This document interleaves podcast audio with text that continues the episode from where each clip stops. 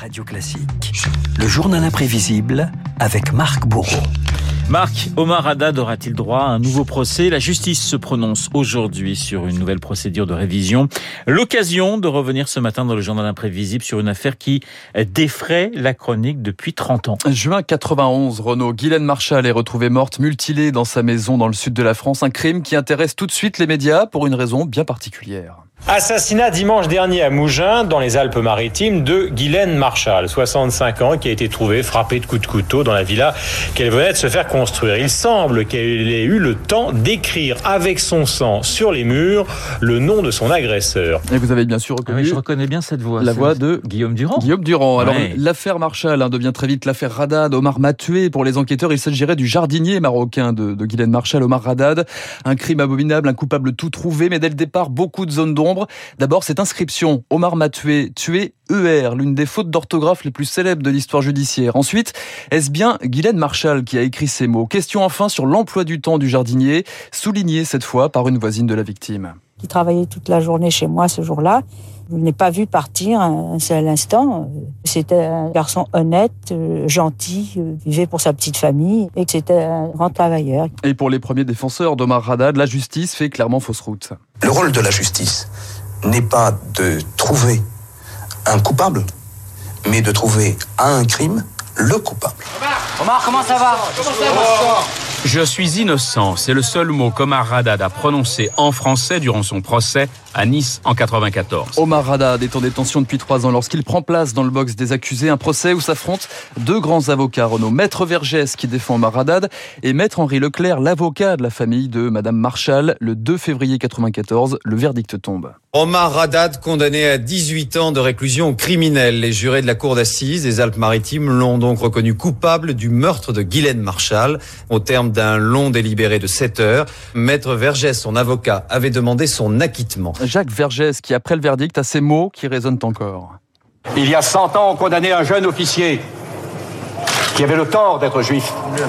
Aujourd'hui, on condamne un jardinier parce qu'il a le tort d'être maghrébin. Omar Haddad, victime du racisme de la justice, comme à l'époque du de, Dreyfus, le coup est rude pour la défense et Henri Leclerc, vice-président euh, des euh, droits de l'homme en France à cette époque. Henri Leclerc répondait aux attaques d'ailleurs de son confrère quelques années plus tard.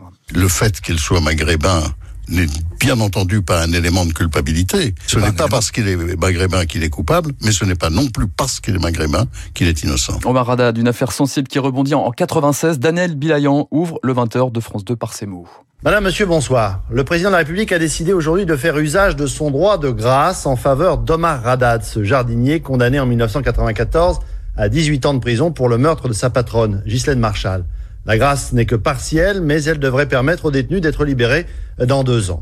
Omar Haddad vient de franchir le guichet de la centrale de Muret. Il embrasse son avocat Jacques Vergès. Après sept ans de détention, Omar Haddad retrouve le monde extérieur et la foule des journalistes. Je suis très très content, je suis les bras aujourd'hui. J'aime le combat, comptez-moi jusqu'au bout. Comment sont passés ces sept ans? Très très mal. À l'écart, un homme observe la scène. C'est un voisin de Ghislaine Marshall, persuadé de l'innocence d'Omar. Est-ce que vous êtes fier de l'avoir soutenu pendant oui, toutes ces années? J'admire ce garçon. Je ne voudrais pas être à sa place. Est. Une grâce partielle obtenue, dit-on, sous la pression du roi du Maroc, Hassan II, sur Jacques Chirac. Et grâce, mais pas innocence. Pendant des années, les avocats du jardinier marocain vont se battre pour une révision de son procès. Une première requête est étudiée en 2002 devant la Cour de cassation pour défendre la famille Marshall. Cette année-là, un autre virtuose des prétoires, l'ancien garde des Sceaux, Georges Kejman. Je suis réconforté par le fait que le ministère public partage mon analyse du dossier, c'est-à-dire encore une fois celle des faits et pas celle des déclarations tapageuses. L'affaire Radad, un combat entre ténors du barreau, un combat d'intellectuels également. 40 d'entre eux avaient signé une tribune pour réclamer justice au début de l'affaire.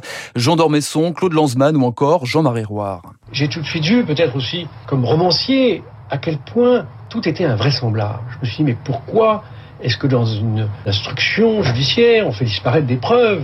Pourquoi est-ce que, à la demande de la famille, la justice accepte d'incinérer le corps de Madame Marshall? Le futur académicien écrit même un, livre quelques années plus tard, Omar Haddad, La construction d'un coupable, un livre et un film en 2011, 20 ans après. Omar m'a tué, réalisé par Roche Dizem.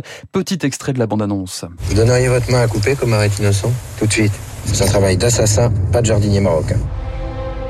Connaissez-vous ce proverbe arabe? Qui ne sait ni lire ni écrire doit cacher sa tête dans un trou.